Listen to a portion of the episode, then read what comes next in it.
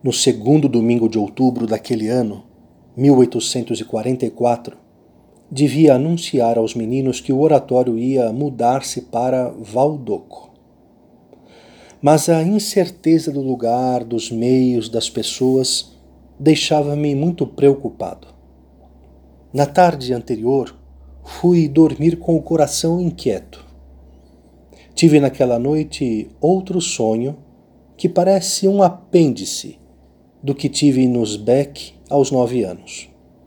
Julgo oportuno contá-lo a você em pormenores.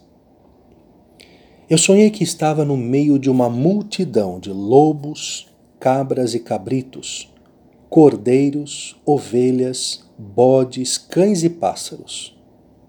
Faziam todos juntos um barulho, uma desordem, ou melhor, uma inferneira de espantar os mais corajosos ia fugir, quando uma senhora muito bem trajada, a moda de pastorinha, fez um gesto para que seguisse e acompanhasse o estranho rebanho. Enquanto isso, se punha à frente dele. Estivemos vagando por vários lugares. Fizemos três estações ou paradas. A cada parada, muitos desses animais convertiam-se em cordeiros cujo número ia sempre aumentando.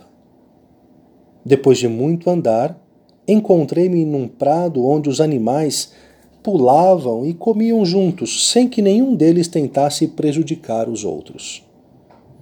Esgotado de cansaço, queria sentar-me à beira de um caminho aí perto, mas a pastorinha convidou-me a continuar andando.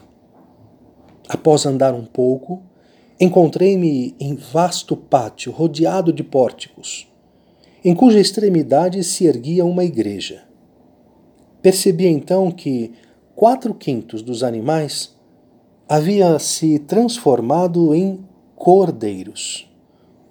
O número deles tornou-se depois muito maior. Naquele momento chegaram alguns pastorzinhos para vigiá-los, mas ficavam pouco tempo e iam-se embora. Aconteceu então uma coisa maravilhosa. Muitos cordeiros convertiam-se em pastorzinhos, que cresciam e passavam a tomar conta dos outros. Com o grande aumento do número dos pastorzinhos, eles se separavam e se dirigiam a outros lugares, onde reuniam alguns animais estranhos e os levavam a outros redis.